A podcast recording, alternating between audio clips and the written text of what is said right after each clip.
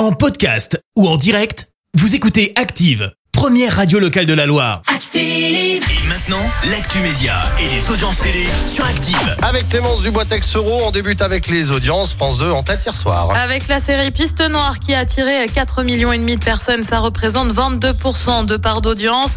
Euh, Derrière, on retrouve TF1 avec là aussi une série, Lycée Toulouse-Lautrec. Euh, France 3 complète le podium avec Ne le dit à personne. Il est candidat pour reprendre le canal de M6. Et oui, Xavier Niel a fait part de sa volonté de reprendre les fréquences d'M6, mais aussi de TF1, alors que leur autorisation court jusqu'au 5 mai prochain. Alors, est-ce que vraiment Xavier Niel vise les deux chaînes? On a plutôt tendance à croire que c'est surtout la 6 qui l'intéresse et pour cause. Le projet qu'il a prévu s'appelle 6, justement. Forcément, ça laisse euh, assez peu de place au doute.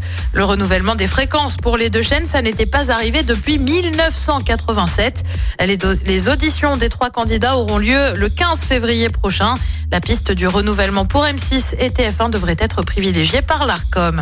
Et puis, avis aux fans de MMA, la chaîne RMC Sport annonce avoir euh, noué un nouveau partenariat avec l'UFC pour 5 ans. L'UFC, c'est la première ligue hein, mondiale de MMA. Parmi les combats attendus cette année, celui euh, à Los Angeles entre le français euh, Cyril Gann et John Jones. Regarde Ah bagarre Allez, le programme ce soir, c'est quoi? Eh ben, sur TF1, c'est la série SWAT. Sur France 2, euh, suite de la série sur l'affaire d'Outreau. Sur France 3, un film, Le Voyageur.